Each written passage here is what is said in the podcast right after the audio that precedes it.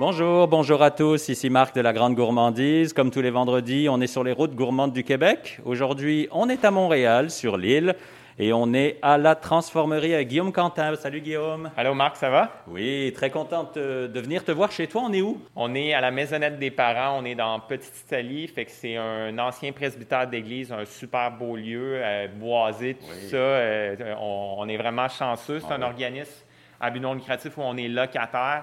Euh, qui font du soutien à la parentalité dans le quartier, fait que plusieurs services, dépannage alimentaire, euh, halte garderie, activités parascolaires. Super bel organisme. On est chanceux d'être locataire ici, mhm. parce qu'il y a une grande belle cuisine qu'on utilise à peu près trois quarts du temps. On est ici depuis euh, mai 2019, fait que ça fait presque ça fait un, an, et demi.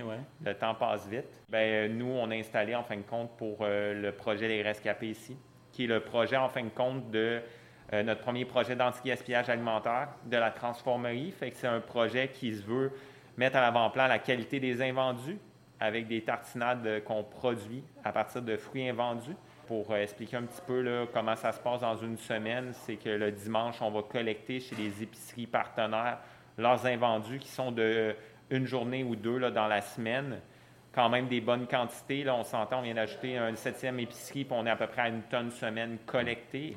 Et c'est pas juste les fruits qu'on collecte, c'est tout, boulangerie, euh, viande, poisson, légumes, tout de A à Z.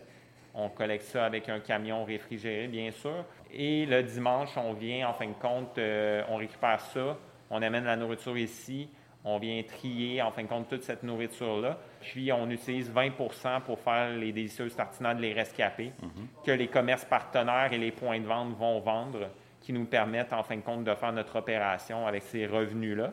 Et il y a 72% de la nourriture qui est donnée à des organismes en dépannage alimentaire. On vient vraiment renforcer, aider les organismes sur le territoire pour qu'ils aident les gens le besoin euh, dans leur mission. Euh, on leur amène une plus grande diversité. Ils sont vraiment heureux aussi de la qualité qu'on leur fournit. Fait que ça, on fonctionne avec euh, deux partenaires en ce moment. Puis il y a juste 8% de la nourriture qui va au compost. Fait que ça montre vraiment la qualité des invendus. Nous autres, c'est vraiment là-dessus que c'est basé le projet. Ouais, c'est ça. Fait que le dimanche, c'est vraiment la journée de collecte-tri. Euh, nettoyage des produits qu'on garde pour la transformation. Le lundi, c'est la journée euh, de transformation, les bases de recettes, fait que les purées, les jus, tout ça avec l'équipe en production. Le mardi, mercredi, principalement, c'est euh, calibration des recettes et empotage. Jeudi matin aussi, c'est souvent ça. jeudi après-midi, finalisation de la semaine. Et le vendredi, une fois sur deux, il y a de l'étiquetage de produits. En ce moment, c'est fait à la main, mais on attend une étiquetteuse pour le faire avec une machine. Puis c'est ça, on a la chance d'avoir une grosse quantité de bénévoles avec nous qui nous aident au travers de tout ça. Fait qu'on est vraiment chanceux de la mobilisation autour du projet. On peut peut-être aller voir la cuisine, on est juste à côté justement. Vraiment. Voir un peu comment ça fonctionne. On va entendre un peu le bruit. En fin de compte, on a euh, Jean-Sébastien et Richard euh, qui ce matin ont transformé en fin de compte euh, les bananes pour une recette qui est nouvelle. Je pense que ça fait quatre semaines qu'on l'a mis en marché. Fait que c'est la tartinade banane et lime. Euh, Jean-Sébastien est avec nous depuis un petit peu plus qu'un an. Richard est arrivé au mois d'août, mais il a travaillé pendant très longtemps comme bénévole avec nous. Euh, quelqu'un de Rosemont, justement, dans l'arrondissement. Mhm. Fait que euh, on est chanceux d'avoir la communauté qu'on a autour de nous. Là, il se prépare pour le lunch parce qu'on se fait toujours un lunch avec les invendus. Bien sûr.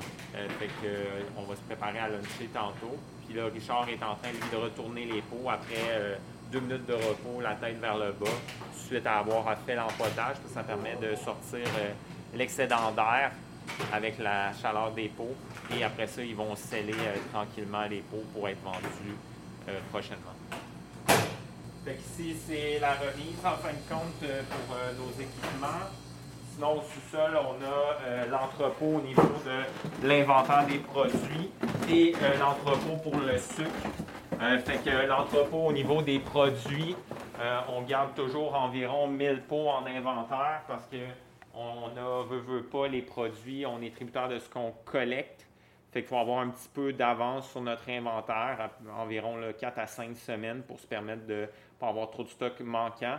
Euh, c'est une mise en marché différente, mais c'est ça qui fait que les gens aussi, je pense, adhèrent bien au projet parce que les produits en toute unité sont d'une très bonne qualité, les sept produits qu'on a en marché notre approvisionnement, on est tributaire des invendus qu'on reçoit. Fait qu'on a laissé sélectionner les produits fruits qui sont les plus gaspillés pour faire nos recettes. Mais quand il n'y a plus de pommes, si on n'a plus de produits de pommes, on n'achète pas des pommes, on attend d'en recevoir. Fait que ça amène une gestion d'inventaire très, très, très différente, mais aussi une proposition au commerce avec qui on travaille, qu'on leur explique vraiment le projet, qui n'est pas juste, en fait, compte, qu'on leur vend le produit, ce pas un produit qu'on vend, c'est un message.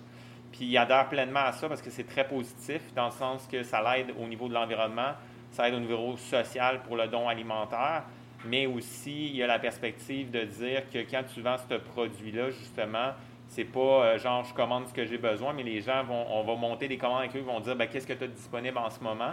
Puis absolument, ils font pas ça avec les autres produits qu'ils ont, mais ils nous font confiance parce que la qualité est là. Parce que pour nous, c'était important d'avoir l'aspect qualitatif du produit. C'était pas de dire on fait ça pour la cause, les gens achètent un produit, puis après ça, ben, ben, c'était le fun, j'ai aidé à la cause, mais c'était pas bon. c'est ça. Euh, c'est vraiment de monter l'aspect qualité, puis sans me mettre euh, sur un podium ou quoi que ce soit, c'est quand même ça mon bagage d'avant. Puis on allé chercher des formations, puis ça a pris plus que deux ans monter le truc, faire les tests de recettes parce qu'on ne s'improvise pas à faire des conserves pour la mise en marché sur étalage dans des épiceries. Encore moins avec des invendus parce qu'ils sont très beaux, les invendus, euh, dans le sens qu'on tente juste 8% de ce qu'on collecte. Euh, sont super beaux. Mais je veux dire, pour nous, s'il y avait un jour un problème avec un pot, puis je ne crois pas que ça va arriver parce qu'on est tellement rigoureux, il n'y a aucune chance qu'on peut reprendre le projet après parce que les gens vont dire ben oui, c'était des invendus, fait que c'est sûr que c'était dégueulasse, mais c'est pas le cas. Les invendus, nous, notre travail avec les conserves, c'est de changer cette perception-là. Cette perception-là, c'est qu'ils sont vraiment de top qualité. Fait que, mais les gens ne savent pas, souvent on pense que c'est moisi abîmé. Fait qu'il faut juste faire attention parce que la question de la perception là-dedans, si à un moment donné, il y a un problème avec un produit, ça va jouer très, euh, très négativement. Oui, puis pour bien comprendre, il suffit d'imaginer une banane qui a un peu de noir dessus, qu'on pourrait, qu'on peut très bien manger, mais que beaucoup du monde retire. C'est ce genre de produit que tu utilises finalement. Bien, il y a certains produits, des fois, qu'il va y avoir des petites taches dessus, mais nous autres, on le retire au couteau, on nettoie tout bien. Mais je veux dire, d'une certaine manière, nous, quand on les prend, ces produits-là, sont mûrs à point, puis c'est le meilleur moment pour les transformer. Puis pourquoi on a choisi la conserve, c'est qu'on capture ce moment-là optimal pour les mettre en scène avec, veux, veux pas, des compétences qu'on a développées et des recettes mais ça permet vraiment de sensibiliser à la qualité des invendus. Puis c'est ça le projet Les Rescapés, notre premier projet, c'est de dire changeons cette perception-là de la, des invendus qui seraient des aliments qu'on envoie à la poubelle. Non, non, c'est des produits qui n'ont pas de chat poubelle qui nous sont donnés avec un système logistique qu'on a développé avec les commerçants, mm-hmm. mais on met vraiment la qualité à l'avant-plan. Ça, pour nous, c'est important au-delà, euh, ben, pas au-delà, mais au même niveau que l'environnement, que le social. Ça se tient tout ensemble, c'est ça aussi, je pense, qui fait une cohérence dans le projet. Euh, oui, fait que ça, c'est euh, le, petit entrepôt euh, au niveau de l'inventaire. Ça, c'est l'entrepôt pour le sucre. Parce que on a un organisme à non lucratif. Puis une des choses qui fonctionne bien, puis je pense parce qu'on le fait bien en toute humilité, c'est que c'est le message de l'approche positive, mais aussi c'est comment on travaille avec nos partenaires. Beaucoup, beaucoup de gens nous aident en termes de bénévolat. On a un groupe de je pense qu'on est dépassé 525 bénévoles sur un groupe Facebook. On est aussi avec un partenaire, par exemple, pour le sucre Red Path qui nous donne du sucre. Fait que demain, on reçoit une tonne de sucre. Fait que ça, c'est, en fin de compte, l'armoire à sucre. L'armoire à sucre, finalement. Fait que là, elle est pas mal vide. Il reste quelques sacs, mais demain, on reçoit 50 sacs de 20 kg de sucre. Euh, fait qu'on a plein d'organisations comme ça qui nous aident, qu'on est vraiment chanceux, qui croient à la cause. Au niveau du gaspillage, qu'on a remarqué nous autres au départ, c'est qu'il y a beaucoup de commerçants, commerçantes qui ont peur d'en parler. Mhm. Je ne suis pas en train de dire que ça les déresponsabilise pour autant, mais il y a tellement eu l'ingrédient de la moralisation pour aller changer les choses que ça n'a pas fonctionné comme recette. Que nous, qu'on est allé, puis notre historique est vraiment basé sur une histoire assez simple, dans le sens que, je pense comprendre que je viens du milieu de la restauration en tant que chef. Mais mon ami Thibault, qui est un des co-initiateurs, m'a lancé le défi de faire un souper gastronomique à base de déchets. Puis ça me tentait pas de faire ça, je trouvais ça dégueulasse. on, va être on, va être honnête là-dedans. Mais c'était à l'automne 2016. Puis il m'a convaincu en cinq minutes parce que j'aime les défis. Puis la semaine d'après, on avait les mains, on s'est jeté dans les containers, on avait les mains dedans avec une journaliste du devoir, deux photographes professionnels, puis une dizaine de personnes. J'ai chapeauté un repas. Mais tout ça pour dire que l'esprit de ça, c'est qu'on a vu la qualité, puis on ne pouvait pas rester insensible à ça. La quantité, on le savait qu'il y en allait avoir beaucoup, mais c'est pas ça qui nous a marqué, c'est la qualité. Puis le réflexe qu'on a eu là-dedans, place d'être dans la moralisation, parce qu'on n'est pas ce type de personne-là, c'est vraiment la perspective de dire qu'est-ce qu'on peut faire avec les commerçants, comment on peut mieux comprendre, comment on peut se mettre dans leurs souliers.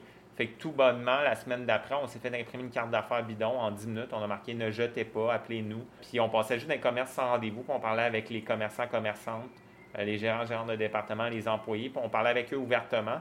Puis on voyait ça d'une certaine manière comme un jeu, nous. Il y en a un qui parlait, l'autre regardait le non-verbal de la personne, juste pour comprendre. Puis on ajustait le langage. Puis on a fait ça pendant une journée, mais on a fait plein de commerces. Puis on a vu qu'il y avait vraiment une ouverture à faire ça. Une ouverture à travailler ensemble, à vouloir changer les choses. Au début de la journée, quand les gens se lèvent, il n'y a personne qui se dit Moi, je me lève pour jeter de la nourriture. En tout cas, j'ose croire ça. Mm-hmm. Fait qu'il faut se ramener à ce niveau-là, de dire les humains qui sont là, ça fait partie du modèle d'affaires. OK, bien comment on peut changer ça ensemble? Parce que je pense qu'il n'y a personne qui est, qui est, pour ça. Fait que c'est comment on travaille ensemble, mais c'est comment on crée l'ouverture au départ. Puis en sortant le bâton et en tapant ces gens. Ça marche jamais. ça marche pas. Fait que, fait que c'est ça. Fait que je pense que c'est ça qui fait que le projet, euh, tranquillement, se développe bien. Là, ça fait quoi, un peu plus de deux ans, je pense? Euh, les rescapés, le projet, euh, le premier projet a commencé en mai 2019. Fait que, tu sais, je te dirais, la première année, on a commencé à trois commerces, mais on a tranquillement cheminé jusqu'à la fin de l'année à six commerces. Puis euh, sur cette première année-là, on a collecté un petit peu plus que 30 tonnes de nourriture. Mais là, comme je te dis, on va être à une tonne par semaine. c'est sûr qu'on n'était pas à une tonne au début de la deuxième année, mm. mais on va être dans peut-être, je pense, 45 tonnes cette année. Ça va toujours augmenter un petit peu plus. Euh, fait que c'est quand même des, grosses quantités euh, par rapport au fait que c'est vraiment géré avec des mains. Mm.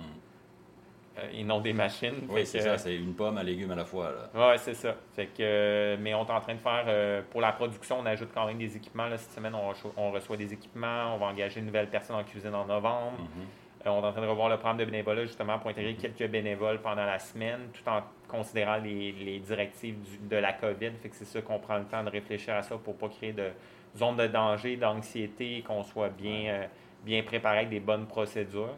Euh, mais tout ça est en train de se développer. Et même là, on va, on, va travailler avec une, sûrement une entreprise pour la livraison, pour externaliser ça. Il y a quelqu'un qui va être engagé pour les ventes marketing, qui est engagé commence la semaine prochaine. Fait que c'est vraiment, on est à un moment très, très charnière. Charnière, c'est ça, oui. Oui, vraiment. Puis la cuisine, pour toi, ça en est où? Est-ce que c'est devenu un hobby? Est-ce que tu n'as plus le temps? Euh? Euh, la cuisine, ça, ça, fera toujours partie de ma vie. C'est, je veux dire c'est sûr que je cuisine un petit peu moins aujourd'hui dans le sens que euh, j'ai passé 17 ans en restaurant. Je, mm. suis tombé euh, dans la marmite très jeune. Euh, ça a toujours été partie intégrante, ça sera tout le temps. Là, je veux dire, sans niaiseux, mais moi, je pense souvent. mes journées sont construites par rapport à ce que je vais manger, puis tout ça. Mais tout ça pour dire qu'aujourd'hui, je suis dans une perspective d'avoir fait un choix de dire J'aime beaucoup cuisiner. En restaurant, j'aimais beaucoup la créativité, mettre les produits locaux sur la table, puis tout l'historique, l'identité culinaire québécoise, parce qu'on a, j'avais participé à la Fondation Ontarienne Cuisine Patrimoine du Québec.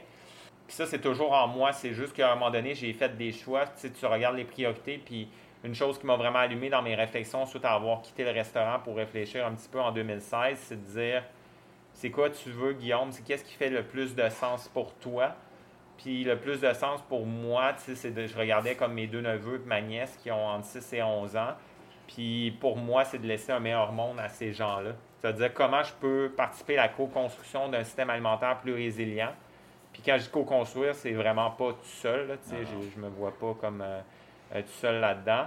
Puis c'est comment moi, avec mes compétences, je peux permettre d'aller de façon positive dans ce sens-là, puis vraiment ajouter mon grain de sel.